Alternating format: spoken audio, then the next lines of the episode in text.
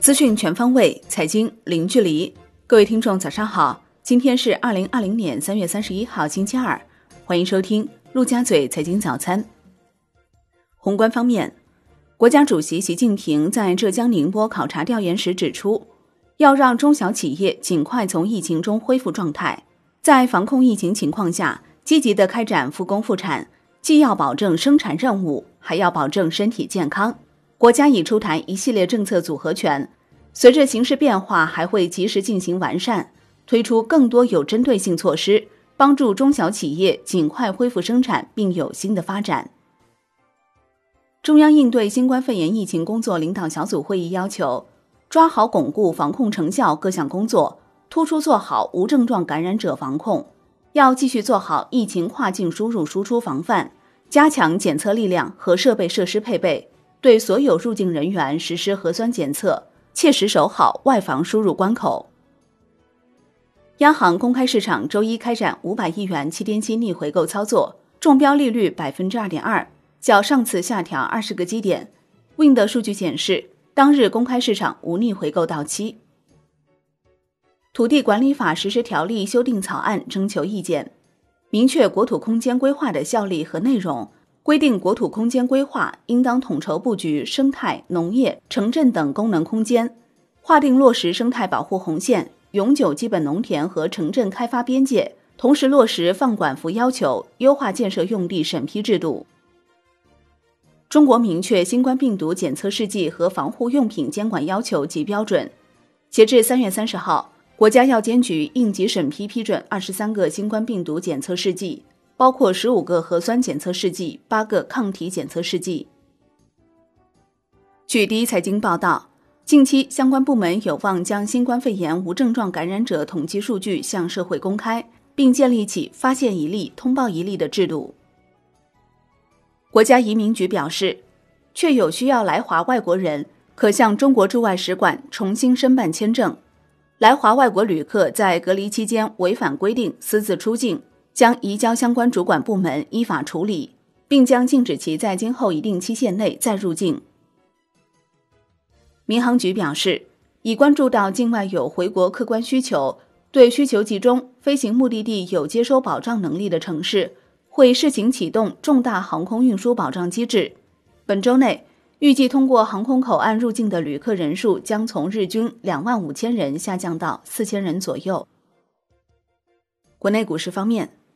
A 股跳空低开后维持弱势震荡，科技股集体哑火。上证指数收盘跌百分之零点九，深证成指跌百分之二点零三，创业板指跌百分之二点二八。两市成交额较上日基本持平，处于阶段低位。北向资金微幅净流出一点二六亿元。恒生指数震荡收跌百分之一点三二，国企指数跌百分之一点零八，红筹指数跌百分之一点四。全日大市成交一千零七十九亿港元，上一交易日为一千二百二十四亿港元。中国台湾加权指数收盘跌百分之零点七二。全国首例虚假申报型操纵证券市场案一审宣判，三位犯罪嫌疑人不以成交为目的，对华资实业、金投银泰、银基发展等股票频繁申报，影响股票交易价格与交易量。该操作期间，三人违法所得超过两千五百八十万。国有六大行年报出齐，二零一九年规模净利润共计一万一千一百六十六点七四亿元，日赚超三十亿元。工行以三千一百二十二亿元净利润继续领跑，邮储银行净利润六百零九点三三亿元，同比增长百分之十六点四八，增速居首。六大行二零一九年拟派现三千三百五十二亿元。金融方面，央行上海总部表示。中国上海自由贸易试验区临港新片区境内贸易融资资产跨境转让业务操作指引试行将于三月三十一号正式发布。产业方面，市场监管总局公布《药品注册管理办法》，重点解决药品注册和药品生产监管中的突出问题，将临床急需的短缺药、儿童用药、罕见病用药、重大传染病用药。疾病防控急需疫苗和创新疫苗等明确纳入加快上市注册范围。商务部表示，会同相关部门在满足国内疫情防控需要的基础上，鼓励企业扩大产能、有序出口，为国际社会抗击疫情提供力所能及的帮助。医疗物资出口中一旦出现质量问题，将认真调查，发现一起查处一起，依法惩处，绝不姑息。工信部召开重点医疗装备产业链协同扩产视频会议，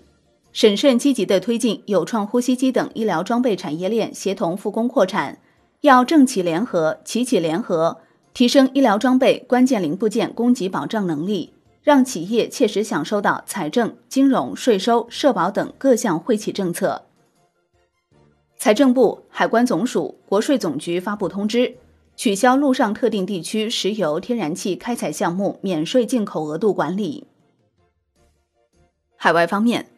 美国约翰霍普金斯大学发布的实时统计数据显示，截至北京时间三十一号一时零二分，全球新冠肺炎确诊病例累计逾七十六万例，累计达七十六万六千三百三十六例，死亡病例累计达三万六千二百一十一例。美国累计确诊新冠肺炎十五万三千二百四十六例。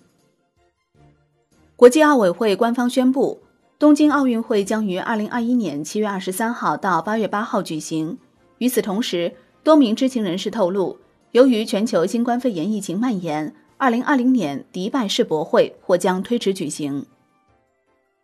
国际股市方面，美国三大股指收盘涨幅均超百分之三。截至收盘，道指涨百分之三点一九，标普五百涨百分之三点三五，纳指涨百分之三点六二。